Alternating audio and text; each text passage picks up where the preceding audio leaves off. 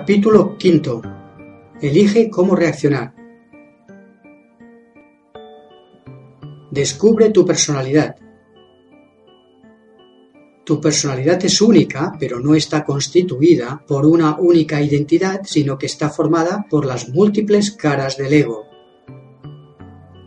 Es como si en tu interior habitasen muchas personas con intereses distintos e incluso a veces conflictivos. Las múltiples caras del ego se agrupan configurando diversos tipos de personalidad. Existen muchas clasificaciones de la personalidad. Una clasificación que considero muy útil para el trabajo interior es la del Enneagrama, un potente sistema psicoespiritual cuyo objetivo es el autoconocimiento. A continuación expongo de forma brevísima los nueve tipos de personalidad del Enneagrama.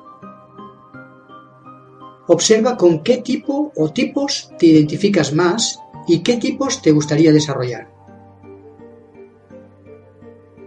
El perfeccionista que constantemente juzga, el cual puede experimentar rabia si las cosas no salen como a él le gusta.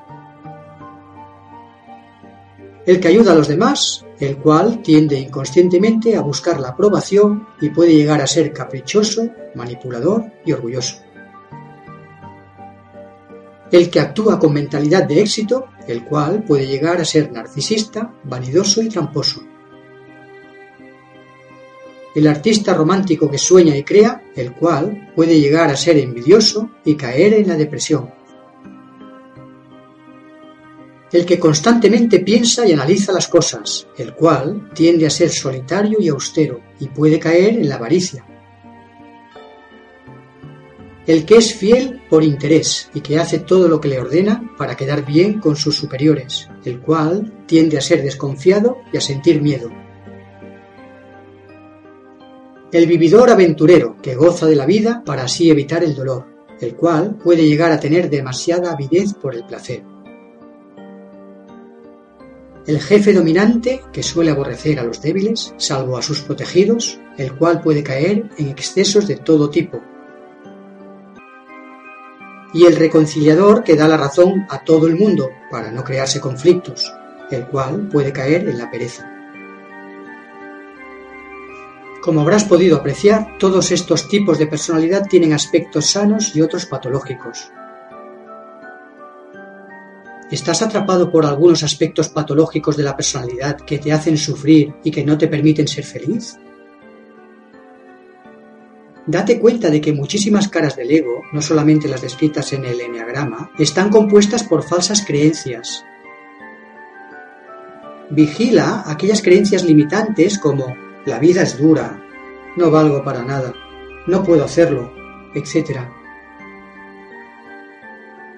Presta atención a aquellos aspectos de tu personalidad que contengan roles que menoscaben tu libertad, como son los papeles de víctima, de manipulador, de controlador y de crítico. No bases tus tipos de personalidad en las emociones tóxicas, Ves con cuidado con los aspectos sombríos de algunos tipos de personalidad en los que se manifiestan emociones como el miedo, la inquietud, la rabia, la frustración, la tristeza y la culpa. Elige los aspectos sanos que necesites para tu equilibrio. Así podrás conscientemente cambiar tus experiencias vitales. Habrás desarrollado todo tu potencial humano cuando tengas equilibrados los aspectos sanos de los nueve tipos de personalidad del Enneagrama.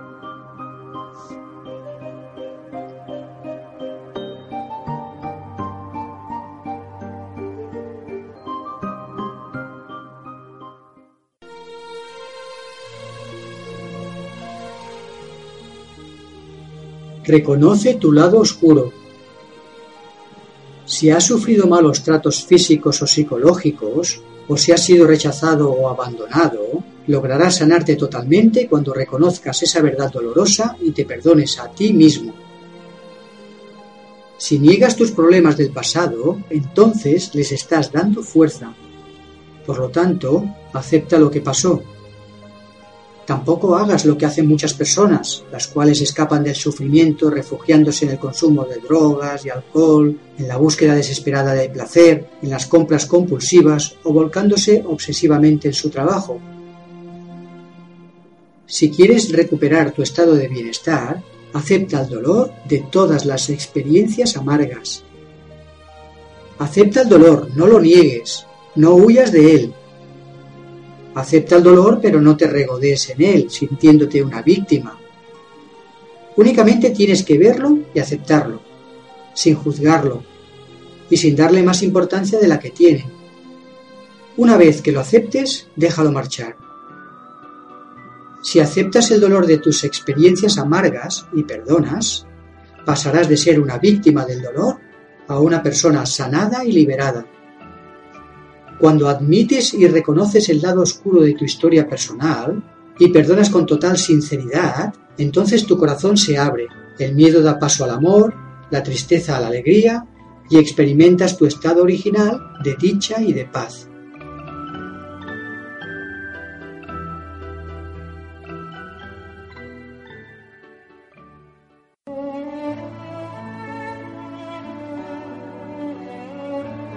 ¿Vives historias repetitivas?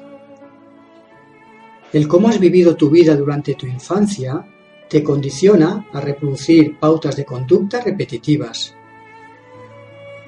Muchas personas tienen emociones tóxicas en relación con los padres y hermanos. Si esas emociones se han reprimido durante años, tienden a activarse en el presente, generando conductas repetitivas. Si no sanas tu relación con tus padres y hermanos, no podrás tener relaciones sanas con los demás, porque esas heridas emocionales se reactivarán en muchas de tus relaciones amorosas y sociales. Si no curas tu pasado doloroso, éste se reproducirá en el presente una y otra vez. Asimismo, si no eres consciente de tus creencias limitantes, ni de los papeles que representas, ni de tus emociones tóxicas, entonces no podrás cambiar tus pautas de conducta y fácilmente vivirás historias repetitivas. Todas las personas, si no son conscientes, tienden a reproducir su pasado constantemente. Suele ocurrir que personas que de pequeñas fueron maltratadas, de adultas, inconscientemente, tienden a traer a sus vidas individuos que las maltratan. Generalmente, las personas sumisas siempre atraen a su vida individuos dominantes que las controlan. Hay personas que a los pocos meses de ser contratadas en un trabajo siempre acaban dimitiendo, mientras que otras siempre terminan siendo despedidas. Hay muchos hombres que tienen miedo al compromiso, que siempre acaban dejando a sus parejas cuando éstas quieren una relación formal. Lo lamentable de las historias repetitivas es que mucha gente no se da cuenta que las vive. Simplemente se preguntan, ¿por qué a mí siempre me pasa lo mismo? Y luego echan la culpa a la gente, al entorno, a la suerte, etc. Si no se aprende de los errores, el pasado se reproduce y se viven las mismas experiencias una y otra vez.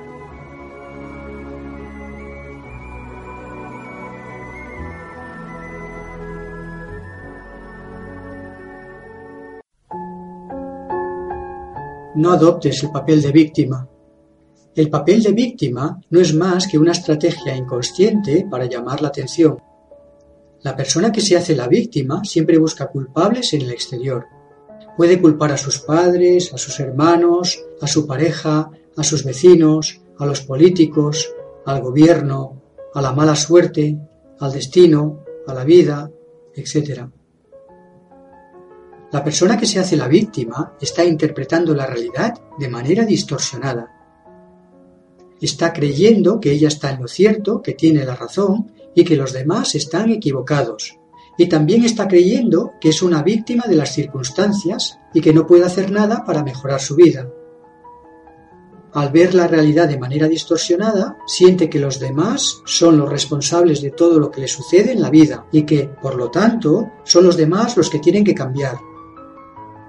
El que se vive como víctima no está asumiendo la responsabilidad de todo lo que le sucede, sino que permanece en un estado de impotencia e indefensión, sin tomar decisiones ni emprender acciones para mejorar la calidad de su vida.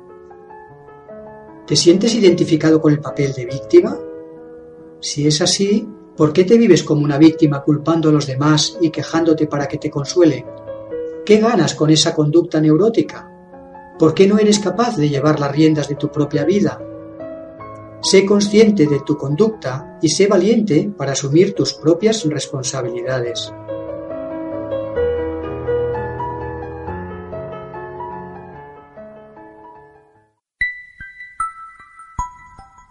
Lo que sucede cuando te enfadas. Tanto si necesitas perdonar como si necesitas que te perdonen, es porque en un momento dado te has enfadado con los demás o porque te has enfadado contigo mismo. Ten en cuenta que cuando te enfadas, estás cambiando el ánimo de las personas que están a tu alrededor. Puede que se sientan atacadas, nerviosas, asustadas o disgustadas.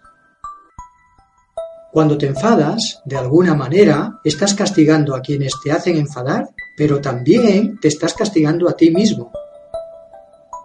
Cuando te enfadas, estás contribuyendo a que los demás se sientan culpables, pero tú también estás cosechando tu propio sentimiento de culpabilidad.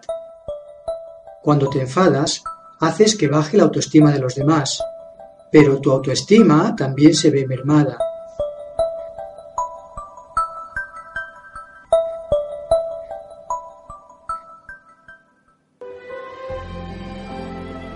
Sé consciente de tus reacciones. Si uno no es consciente de sus emociones tóxicas, entonces se verá arrastrado por ellas. Eso es habitual en las personas que han sido víctimas de infidelidades, engaños y daños, como sucede en las separaciones de pareja, en las estafas laborales y empresariales, en la violencia de género y en algunas conductas tóxicas, morbosas e inhumanas. Hay que tener claro que si uno odia o siente resentimiento hacia el que le ha sido infiel, le ha engañado o le ha dañado, entonces uno se está encadenando a esa persona y ahí se acabó su paz y su bienestar. En todos esos casos de infidelidad, engaño y daño, si uno no es consciente, es probable que el ego salte y que las emociones se exalten. Para prevenir los estados de enfado e ira, es imprescindible que seas consciente de tus reacciones emocionales y para ello debes ser capaz de observar tus propios pensamientos.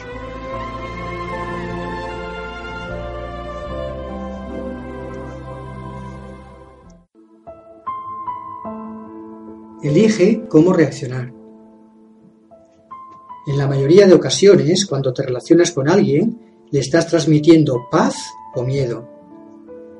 Para que puedas transmitir paz a todas las personas que estén a tu alrededor, es imprescindible que estés en paz. Y para ello debes ser consciente de tu interior, de tus propios pensamientos. Para que seas consciente de tus propios pensamientos y así evitar los estados de enfado e ira, debes practicar con diligencia los dos primeros ejercicios del capítulo Prácticas de Meditación. Para realizar esos ejercicios de meditación, solo tienes que permanecer en un estado relajado, centrándote en el foco de atención. Y cuando te vengan pensamientos, únicamente debes percibirlos sin juzgarlos, como nubes que vienen y se van. Si te acostumbras a percibir tus pensamientos de esa manera, habrás descubierto el secreto para ser el dueño y señor de tus respuestas emocionales. Solo haciendo consciente lo inconsciente se puede elegir cómo reaccionar. Si eres consciente de tus pensamientos, estarás en condiciones de elegir cómo reaccionar ante cada situación que se te presente. Podrás con facilidad renunciar a tu ira, perdonando al instante, transformando tu odio en amor y salvaguardando tu estado de bienestar. Si quieres gozar de bienestar, no solo en el presente, sino también en el futuro, Observa a cada instante tu mente con una atención relajada. Cuando te hayas habituado a percibir en todo momento tus pensamientos, entonces tu mente, de una forma natural, albergará pensamientos de amabilidad, compasión, gozo y justa ecuanimidad. Ahí radica el secreto de la genuina felicidad. Para no crearte un futuro problemático, debes evitar los pensamientos que te hagan sentir odio y hostilidad, como son los relacionados con las decepciones, las ofensas, las infamias, los engaños, las infidelidades, las deslealtades, los abusos, las explotaciones, los maltratos, las vejaciones y las injusticias. Y en su lugar debes albergar pensamientos que te hagan sentir amor, como son los relacionados con el afecto, la unión, la aceptación, la verdad, la lealtad, la fidelidad, el respeto y la justicia. Recuerda que tu mente no puede albergar a la vez dos pensamientos.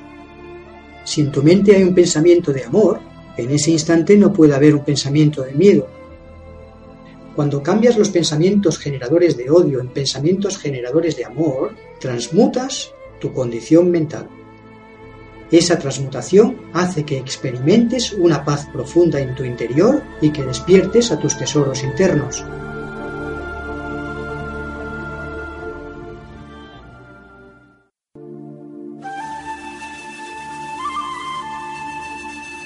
Capítulo sexto. Aprende a vivir. Hay cosas que no se pueden cambiar, el sufrimiento psíquico aparece cuando las cosas no son como queremos que sean. Sé consciente de que no puedes tener un control sobre todas las cosas. Estas son como son, no como te gustaría que fuesen. Algunas cosas se pueden cambiar y otras no. Por lo tanto, no te esfuerces por cambiar lo que no se puede cambiar. Ocúpate únicamente de las cosas que puedes cambiar. Puedes cambiar aspectos de ti mismo, tu forma de ver las cosas, tus reacciones, etc. Obviamente, para cambiar tus reacciones, primero tienes que ser consciente de ellas. Para ello, tienes que acostumbrarte a percibir tus propios pensamientos.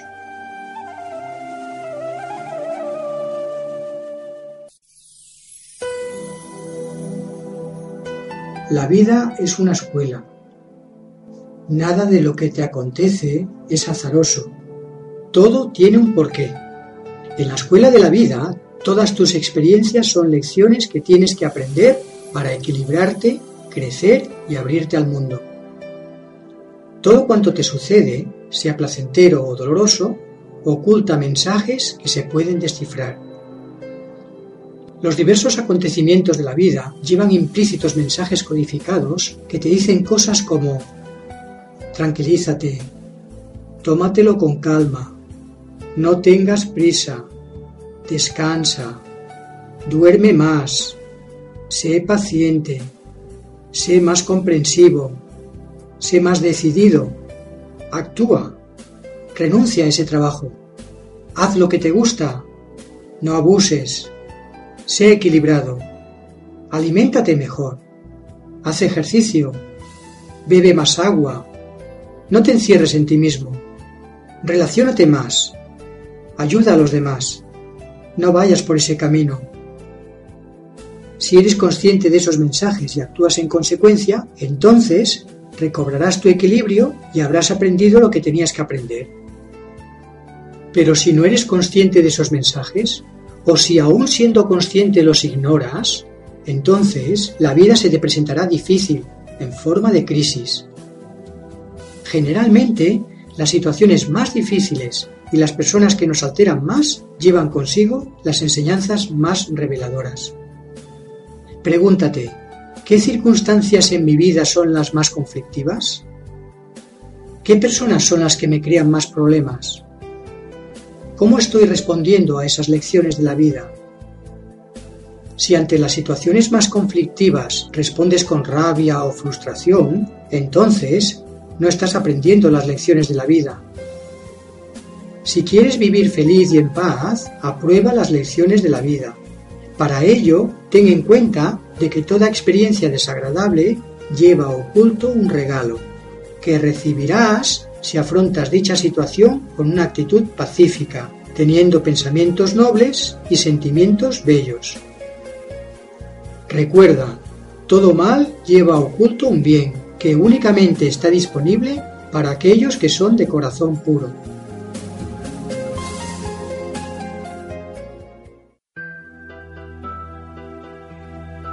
Crea tu realidad. Nada ni nadie externo a ti es culpable de lo que acontece en tu vida. Tú y solo tú has creado tu vida y tu mundo. Tus gozos y tus desventuras son únicamente tu elección. Tienes la vida que has escogido vivir, la vida que creías que podías vivir. Observando cada lugar, cosa, persona y acontecimiento de tu vida, se puede saber dónde han estado realmente tus pensamientos.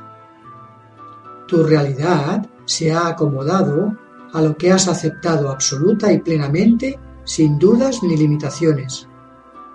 Eso es la fe. Solo se ha manifestado en tu vida aquello en lo que has creído con fe. Lo que crees y aceptas, eso es lo que sucede. Si aceptas ganar, ganas. Si aceptas perder, pierdes.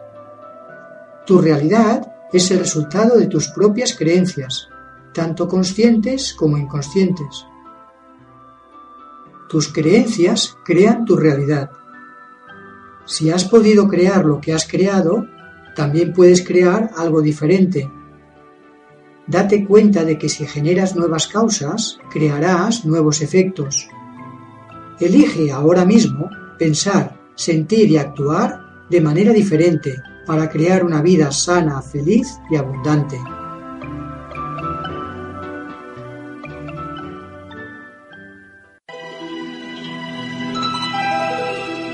No analices, no analices y vive la poesía. Deja que la vida fluya por sí misma. Cree en la belleza y crearás belleza. Cree en el bien y éste se manifestará. No olvides que todos los corazones son uno, que solo existe el uno imperecedero, que no existe diferenciación real, que cuando reconoces tu propia divinidad, eres uno con todo y ya no necesitas fronteras ni murallas de separación. No améis a un solo corazón, amad a todos los corazones, pues todos los corazones son uno. Jesús dijo, Cuando hagáis de los dos uno, y hagáis el interior como el exterior, y el exterior como el interior, y lo de arriba como lo de abajo, y cuando establezcáis el varón con la hembra como una sola unidad, de tal modo que el hombre no sea masculino y la mujer femenina, cuando establezcáis un ojo en el lugar de un ojo, y una mano en el lugar de una mano, y un pie en el lugar de un pie, y una imagen en el lugar de una imagen, entonces entraréis en el reino. Del Evangelio de Tomás.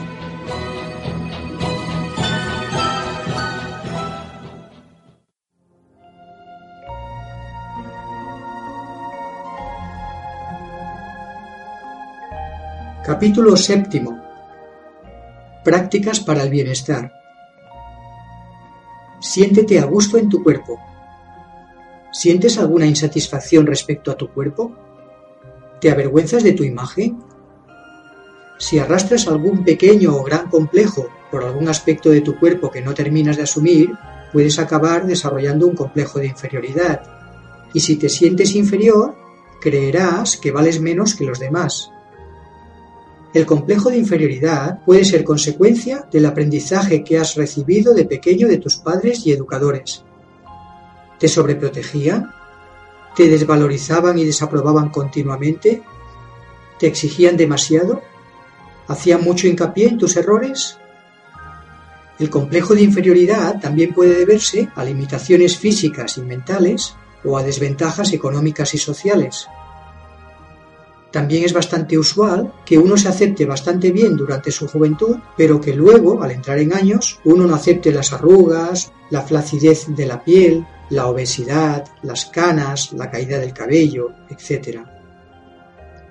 Sea lo que fuere que no aceptas en ti mismo, una cosa es tu situación real y otra cosa es el cómo te vives a ti mismo. Procura que ningún defecto físico ensombrezca tus cualidades físicas, mentales y espirituales. Perdona a tu cuerpo por no tener la apariencia que te gustaría tener. Acéptalo tal como es. Sé amable con tu cuerpo. Él es merecedor de tu amor. No lo critiques. En vez de rechazarlo, quiérelo. En vez de condenarlo, dale las gracias por cumplir con su misión. Si crees que en ti hay belleza, si realmente lo crees, eso es lo que sentirás y eso es lo que irradiarás. Mímate, cuídate y arréglate. Ves erguido y sonríe, siempre sonríe. Y observa cómo tu cara y tu cuerpo irradian belleza. Una sonrisa bonita ilumina el rostro, sana tu cuerpo y atrae las miradas. Con una sonrisa se ama, se perdona y hasta se vence en una guerra. Una sonrisa es la luz del alma, te ilumina a ti e ilumina a los que te rodean.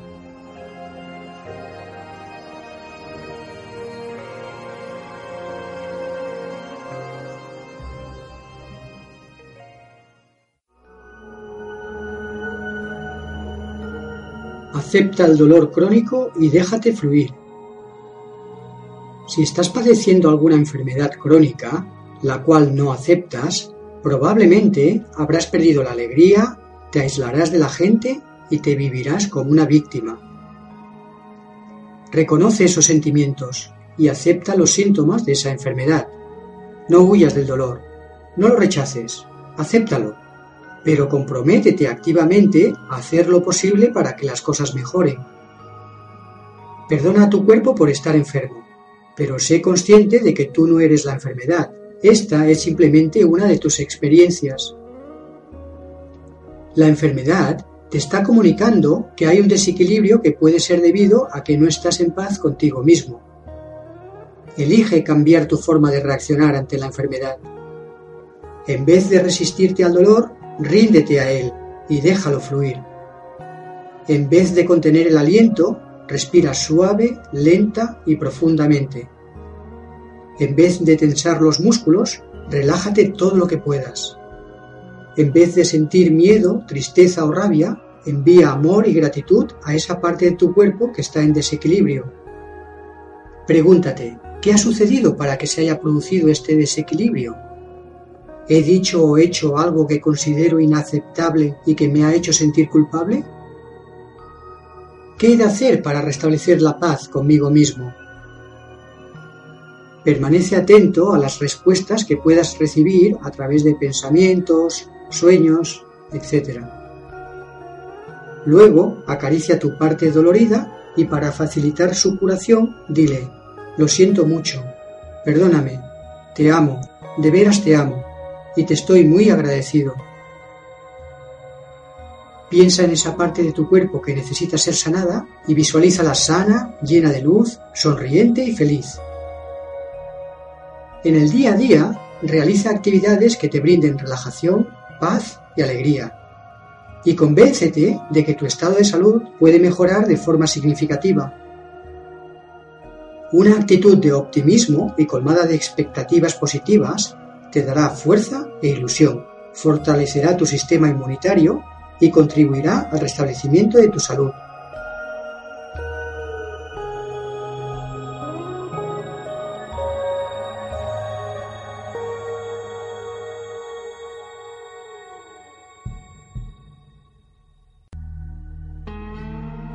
Evita hacer suposiciones. Lo más probable es que inconscientemente te hagas muchas suposiciones, salvo que te estés trabajando interiormente. Lo peor de las suposiciones es que te las crees. Piensas que son verdad absoluta. Muchos estados de tristeza y muchos de los conflictos y malentendidos que se producen entre las personas se deben a que hacemos demasiadas suposiciones, como cuando pensamos, no voy a ser capaz de conseguirlo. Mi amiga está furiosa. Seguro que es por mi culpa. El vecino no me ha saludado. Debe estar enfadado conmigo. Si, por ejemplo, haces la suposición de que alguien está enfadado contigo, te lo puedes creer de tal manera que al final seas tú quien acabe propiciando una discusión con esa persona. Para no complicarte la vida especulando sobre los acontecimientos o sobre lo que los demás piensan, sienten y hacen, en vez de hacer suposiciones, pregunta y pide aclaraciones sobre todo aquello que dudes, hasta tenerlo todo claro. Cuando dejes de hacer suposiciones, recobrarás tu estado de paz, te comunicarás con claridad, mejorarán tus relaciones y te liberarás de las culpas originadas por tu imaginación.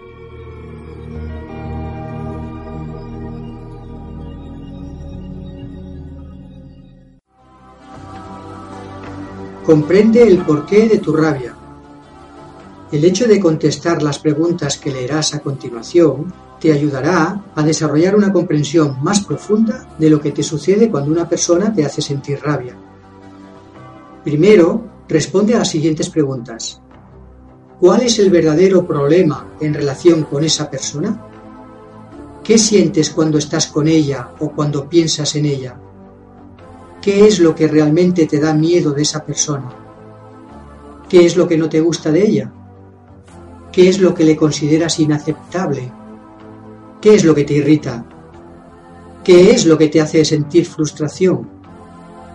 ¿Te gustaría que esa persona te tratase con atención y afecto? ¿Qué aspectos te gustaría que cambiasen para que tú te sintieses bien? Ahora Contesta a este segundo grupo de preguntas. ¿Por qué crees que no puedes dejar de sentir rabia hacia esa persona? ¿Recibes de la gente que te quiere suficiente comprensión y apoyo para sentirte amado y fuerte? ¿Te falta sabiduría, comprensión y valía para que esa persona no te afecte emocionalmente?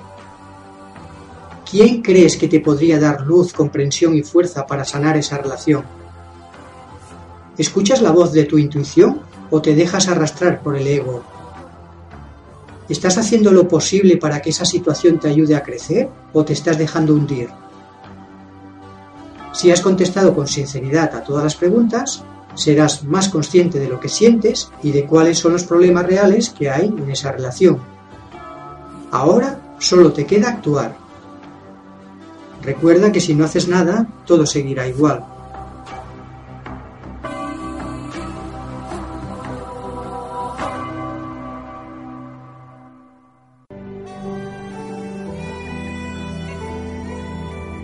Deja de sentir rabia. Cuando la sola presencia de una persona te hace sentir rabia, es posible que notes, entre otras cosas, cómo se aceleran tu corazón y tu respiración, cómo se contraen tus mandíbulas y cómo tus manos se cierran en un puño. Asimismo, si piensas en esa persona, puede que además de rabia sientas frustración y deseos de venganza. Si al ver a esa persona experimentas enojo, Reequilíbrate haciendo unas cuantas respiraciones profundas y piensa en algo que te dé paz. Puede ser una imagen de la naturaleza o alguien a quien amas. A continuación, para fomentar la comprensión y compasión en relación con esa persona que te altera emocionalmente, debes reflexionar sobre ella. Para sentirte mejor con esa persona, no la veas como un ser superior. Sé consciente de que ella es vulnerable, pues tiene sus problemas, sus conflictos, sus complejos y sus miedos. Ella no es más que tú, ni tú eres más que ella. Y tanto tú como ella deseáis lo mismo, ser felices. Date cuenta de que si esa persona no te trata de una forma justa, es debido a que no es feliz. Si supieses más cosas de su vida, ten por seguro que no la verías de la misma manera. Es posible que sea una persona frustrada, asustada, agotada y sobrecargada de trabajo. A lo mejor, la tensión psíquica a la que está sometida hace que se comporte como una persona controladora con una marcada tendencia a juzgar, criticar y acusar. Cuando esa persona esté contigo, sea lo que sea que te diga o haga, si te hace sentir mal, considéralo como una señal de su inseguridad y temor. No consideres nada de lo que te dice como una ofensa personal y sobre todo no gastes energía enfadándote con ella. Cuando te vengan pensamientos impuros y deseos de venganza, en vez de alimentar esas energías tóxicas, ayúdala. Haz cosas que la hagan sentir bien. Cada vez que te acerques a esa persona, haz tres respiraciones profundas y después camina hacia ella relajado y tranquilo Relaja básicamente la mandíbula y las manos. Y luego mira a esa persona a sus ojos. Cuando te hable, escúchala, poniendo toda tu atención en lo que te dice. Luego, cuando tú le hables, Piensa antes de hablar. Y al conversar, transmítele con tus palabras paz y optimismo, para que se tranquilice y para que capte que tú no eres una amenaza y que todo va bien. Para que te sea más fácil todo este proceso, puedes ayudarte con las meditaciones, afirmaciones y plegarias presentes en este audiolibro.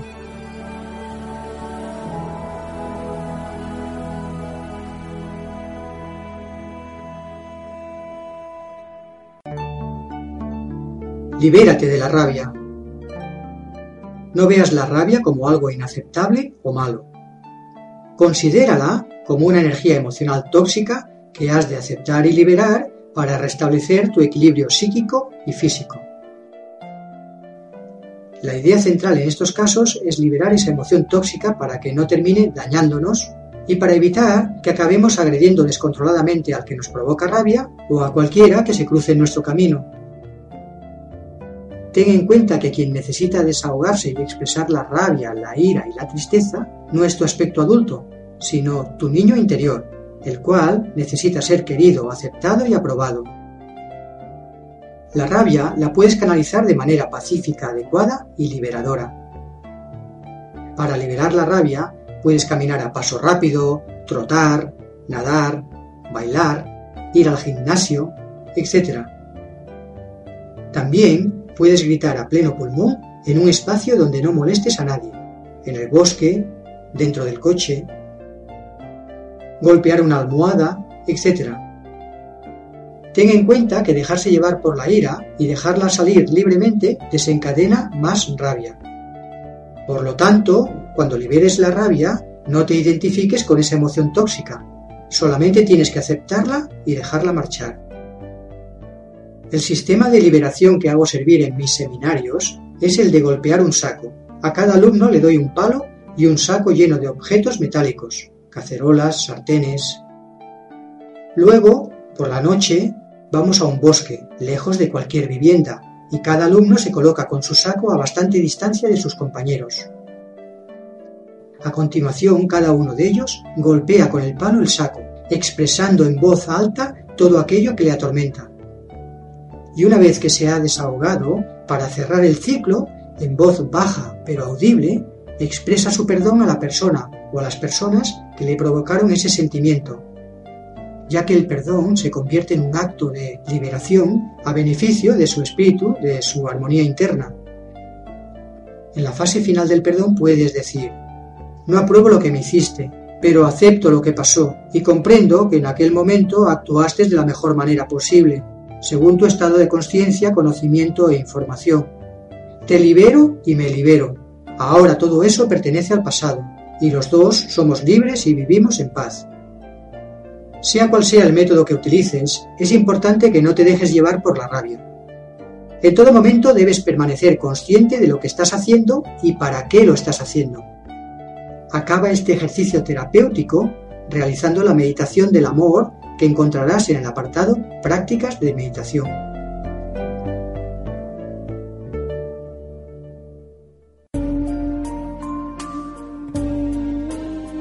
Mejora tu relación de pareja.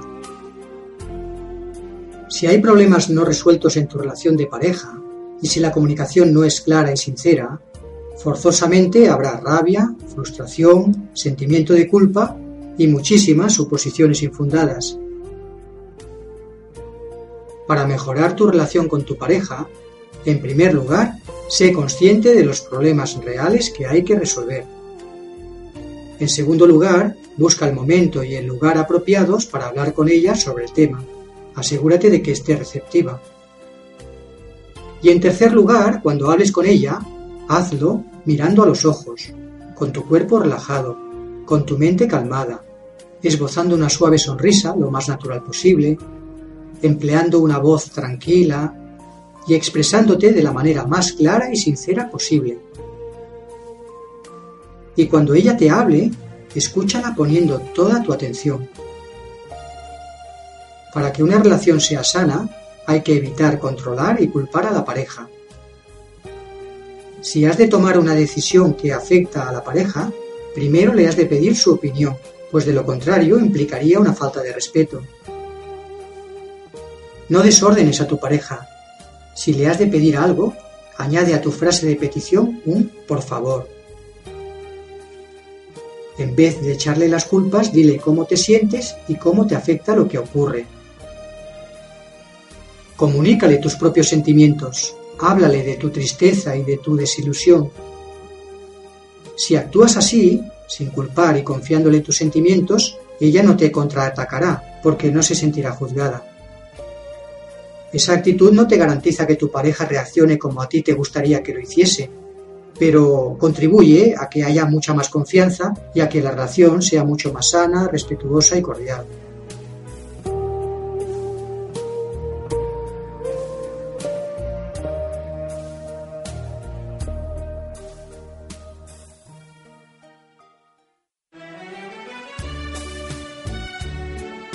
Evita que los niños se sientan culpables. Para que los niños no se sientan culpables y para que no culpen a los demás, tenemos que vigilar nuestras palabras. No debemos transmitir mensajes que provoquen miedo, culpa y vergüenza, como los siguientes. No molestes. Apártate, que estorbas. Eso no está bien. No vales para nada. Eres un miedica. Todo lo haces mal. Me estás decepcionando. Es que eres tonto. Es muy importante que no usemos frases que contengan la palabra culpa, como es por tu culpa, es por mi culpa, es por culpa del vecino. Hay que evitar las frases limitantes y generadoras de culpa y sustituirlas por otras que sean constructivas y alentadoras. Por poner dos ejemplos, en vez de decirle a un niño, te vas a caer, le podemos decir, vigila, ves con cuidado. Y en vez de decirle, lo vas a romper, le podemos decir, ese objeto es delicado, cuídalo. Tampoco debemos caer en el error de decir continuamente frases como, eres un niño muy bueno, lo haces todo muy bien, eres perfecto. Si le decimos esas cosas, sin hacerle notar sus fallos, entonces lo estamos sobreprotegiendo. Con esa actitud no favorecemos su madurez emocional y el resultado será que de adulto no estará preparado para mantener relaciones interpersonales sanas, ya que buscará la aprobación de los demás, no soportará que no lo valore y se sentirá muy herido emocionalmente cuando lo critique.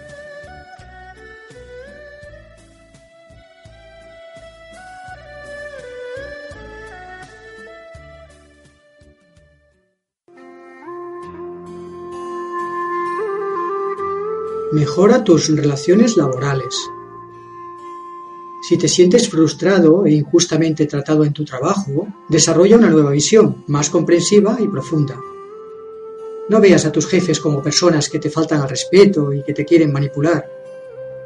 No olvides que tus jefes tienen sus miedos e inseguridades. Si no estás de acuerdo con lo que te dice un jefe, pídele permiso para expresar tu punto de vista a modo de sugerencia cuando hables con él, no lo veas como alguien superior, limítate a tratarlo con respeto y cordialidad. Relaciónate desde tu corazón, expresándote de forma clara y honesta. Explícale tu punto de vista, respaldándote en un razonamiento lógico y correcto. Muéstrale tu sugerencia como una mejor manera para poder cumplir la tarea.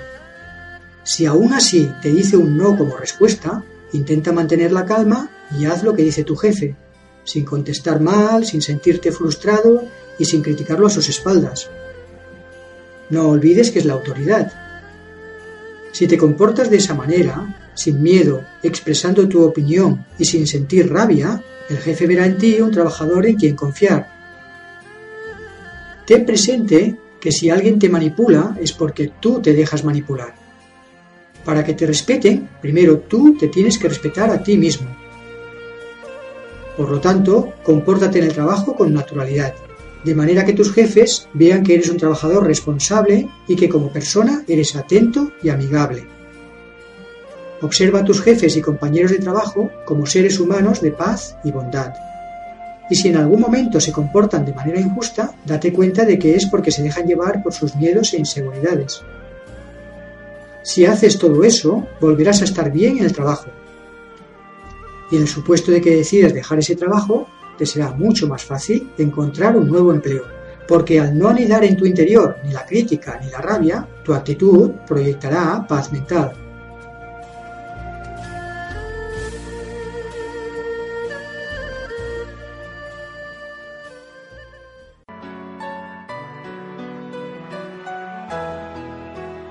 No busques la aprobación. La búsqueda de la aprobación es una actitud inmadura que hace que des más valor a las opiniones de los demás que a la tuya propia. Esa actitud fomenta emociones tóxicas de culpa y de autocompasión y no te permite hacerte responsable de tu propia vida. Para que puedas liberarte de la búsqueda de aprobación, acepta que cada persona tiene derecho a opinar libremente y que eso no tiene absolutamente nada que ver contigo. Lo que los demás piensan, dicen y hacen tiene que ver con ellos, pero no tiene nada que ver con tu propia valoración. Sé consciente de que lo único que produce un efecto sobre ti es lo que tú piensas de ti mismo. Si alguien no está de acuerdo contigo, en vez de enfadarte o de cambiar de manera de pensar, simplemente dile que aceptas y respetas su opinión, pero que no la compartes. Si te acostumbras a adoptar esa actitud, poco a poco irás cogiendo seguridad en tus propias opiniones. Si las críticas que te hacen no te gustan, no luches contra ellas, respétalas y da las gracias.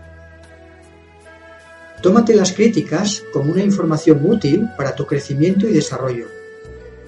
Te pueden decir que eres una persona tacaña, alocada, tímida, irritable, inestable emocionalmente, etc. Da igual lo que te digan, no te preocupes de si lo que te dicen es cierto o falso. Tú siempre permaneces sereno y da las gracias a las personas que te critiquen por hacerte notar tus supuestos defectos. Si te acostumbras a ser agradecido por las críticas que recibas, poco a poco irás molestándote menos y ganarás confianza en ti mismo. Considera el acto de agradecer como el arma más poderosa para poner fin a cualquier lucha de opiniones. Evita decir al final de tus frases muletillas del tipo ¿no? ¿Sabes? ¿Verdad? Pues indican inseguridad. Cuando al decir una frase la acabas con una de esas muletillas, estás convirtiendo una frase afirmativa en una pregunta que busca aprobación. Por ejemplo, si dices, la comida está sabrosa, ¿no? No estás afirmando con seguridad lo que tú piensas, sino que estás esperando que el otro te resuelva una duda, en cambio, si dices, la comida está sabrosa, te estás expresando con confianza en ti mismo. Si realmente quieres liberarte de la necesidad de búsqueda de aprobación, pon mucha atención a todo lo que piensas, sientes, dices y haces. Solo así podrás corregir esa actitud inmadura que te resta libertad. Recuerda, deja que los demás opinen libremente. No cambies de forma de pensar. Agradece a los que te critican y cuando hables, no utilices muletillas.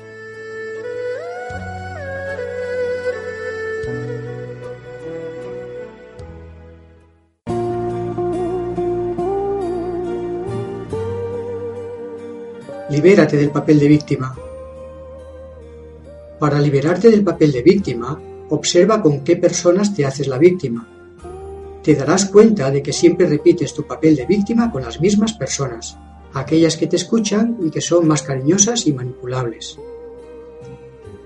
Luego, para entender por qué adoptas el papel de víctima, reflexiona acerca de los beneficios que te aporta.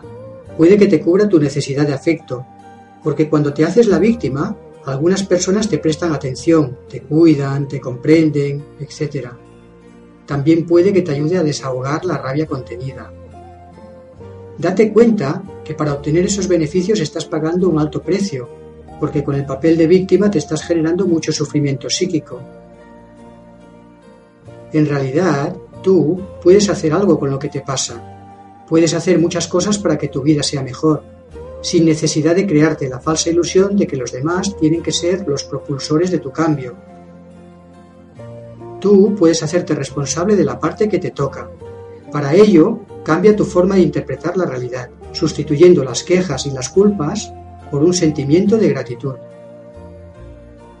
Hacerte responsable de lo que te pasa no significa que debas cargar tú con la culpa, ni que no debas reconocer a las personas que se comportan de manera injusta.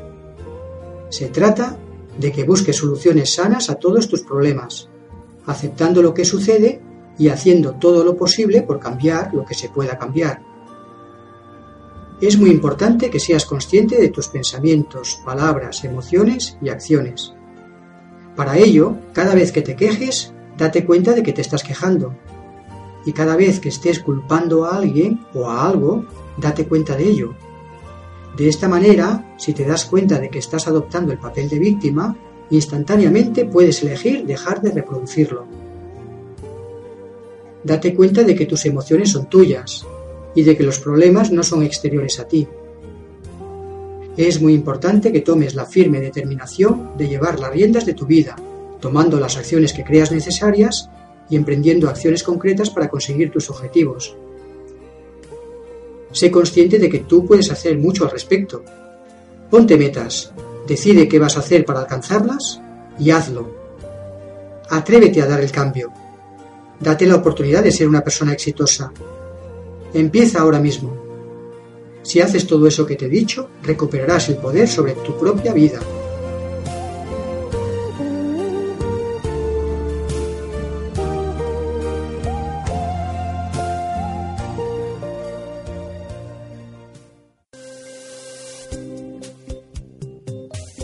Comunícate creando confianza. Todas las palabras que salen de tu boca causan sensaciones en ti y en las personas de tu entorno. El cómo dices las cosas puede llegar a constituir un problema en la comunicación. Por eso es muy importante que pongas atención en todo lo que dices y en cómo lo dices. Si juzgas directamente a alguien, éste dejará de escucharte y se pondrá a la defensiva. Si le dices a una persona, me haces enfadar cuando me gritas, la estás juzgando y culpando. En cambio, si en vez de centrarte en la persona, te centras en la acción y en tus sentimientos, entonces no la estás juzgando. En el ejemplo anterior puedes decirle, me siento incómodo en las conversaciones en las que se utiliza un tono de voz fuerte. Si te expresas de esta última manera, te haces responsable de tus propios sentimientos sin culpar a nadie. Escucha de forma activa a cada persona que te habla. Así favorecerás la confianza, el respeto y la armonía en todas tus relaciones. Escucha sin juzgar. No compitas por hablar. No interfieras. No interrumpas. Da tiempo al que te habla para que te diga todo lo que quiere expresarte. Y pídele las aclaraciones que necesites hasta que comprendas el mensaje que hay detrás de sus palabras, gestos y emociones. Cuando converses, Adopta una actitud corporal de interés y respeto. Mantén el contacto visual y sonríe con naturalidad. Una mirada con afecto y una sonrisa sincera abren los corazones de quienes nos miran y escuchan. Si ha habido un conflicto o un malentendido con una persona, para sanar la relación, en vez de juzgarla y culparla, dile cómo te sientes. Háblale de tus sentimientos respecto a la situación Dile también lo que quieres o necesitas. Comunícale con claridad qué es lo que quieres y qué es lo que estás dispuesto a hacer para resolver el problema. Relaciónate en todo momento de manera respetuosa y amable, exponiendo tu posición y respetando la visión del otro. Ten en cuenta que cada persona interpreta la realidad a su manera. Por lo tanto, cuando converses con alguien, recuerda que tú tienes tu razón y que el otro tiene su razón. En los conflictos entre las personas, al decir cómo te sientes, estás asumiendo tu propia responsabilidad. Y al decir lo que estás dispuesto a hacer, te estás comprometiendo a resolver el problema en un contexto de diálogo y respeto. Generalmente este proceso comunicativo que te acabo de explicar desmonta las actitudes defensivas de los que te escuchan y permite una comunicación en la que reina el entendimiento y la paz.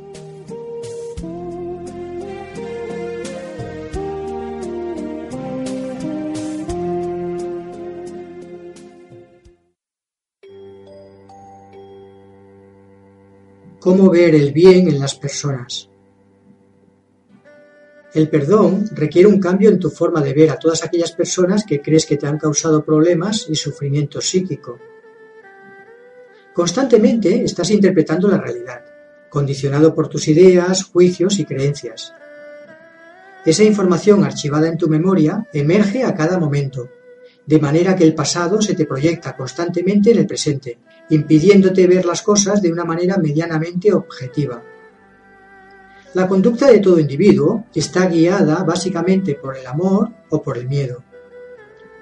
Cuando estés con una persona que no te cae bien por su insolencia, falta de respeto o por lo que sea, no la juzgues ni la culpes. Acéptala como es. Respétala. Mírala sin ideas preconcebidas. Quiérela sin condiciones. Si practicas esta forma de percibir a las personas, de forma natural, tu mente analítica se irá acallando y surgirá en ti una mayor comprensión de la vida. Las personas conflictivas y agresivas sufren mucho, debido a que tienen muchos miedos. Hay que comprenderlas y sentir compasión por ellas. Cuando veas a una persona rara y muy diferente a ti, no la juzgues, no la critiques, no la condenes.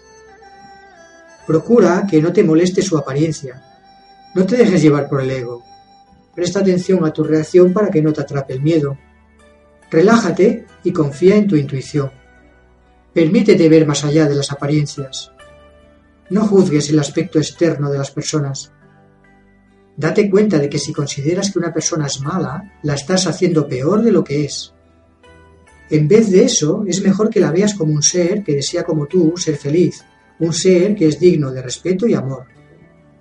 Reconoce que bajo nuestras aparentes diferencias todos somos iguales.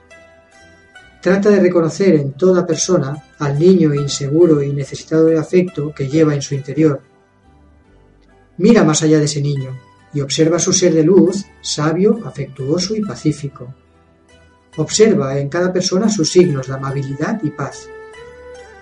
De esta manera, cuando veas o mires a cualquier persona, te darás cuenta de que más allá de su personalidad condicionada por el miedo, está su verdadera esencia pura e inmaculada. Por lo tanto, elige ver en cada persona su luz en vez de sus sombras. No te centres en sus errores. Pon tu atención en su ser trascendente, el cual es digno de respeto y amor. Si ves a cada persona de esa manera, estás contribuyendo a que confíe más en sí misma y a que se sienta más segura. Y eso hará que se muestre alegre, afectuosa y pacífica con el prójimo. Este tipo de visión profunda te permitirá experimentar pensamientos nobles y sentimientos bellos que favorecerán la apertura de tu corazón.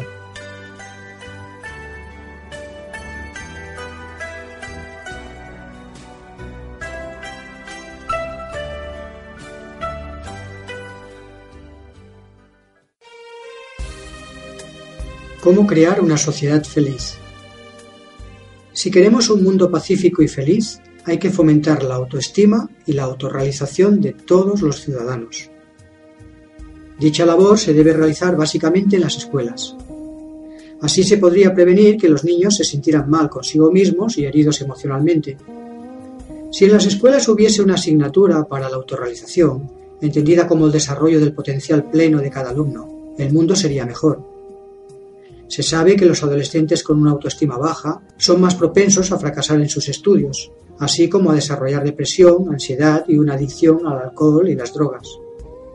En cambio, los adolescentes con una autoestima alta viven con amor en lugar de hacerlo con miedo y odio, y al vivir con amor se sienten bien consigo mismos, son amables y respetuosos con los demás y atraen paz y éxito a sus vidas. Sería deseable que en las escuelas se enseñara a los alumnos adolescentes, a partir de una determinada edad, a percibir conscientemente sus pensamientos y a reconocer y gestionar sus emociones.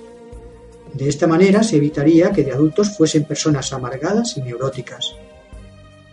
Para favorecer la salud mental y emocional de los alumnos, los maestros deben evitar tener ideas preconcebidas y hacer comparaciones, y deben fomentar la colaboración en vez de la competencia,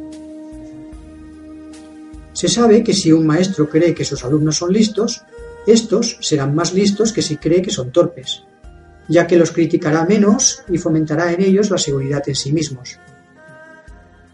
Los alumnos no deben ser valorados únicamente por lo que hacen, sino que también hay que observarlos como los seres luminosos que son. De esta manera se potencia en ellos su autoestima favoreciendo su autorrealización.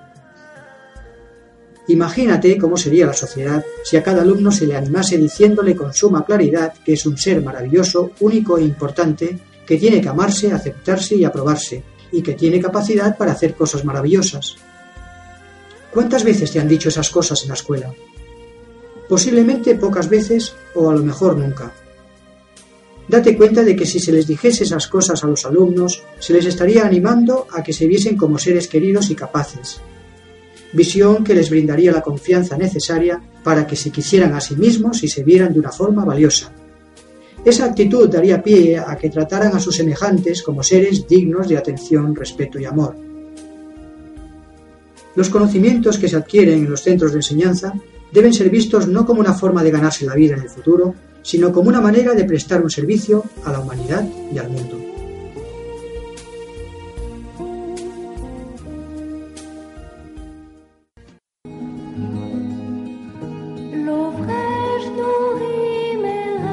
Acabáis de escuchar la segunda parte del audiolibro Todos los corazones son uno, de Ricard López.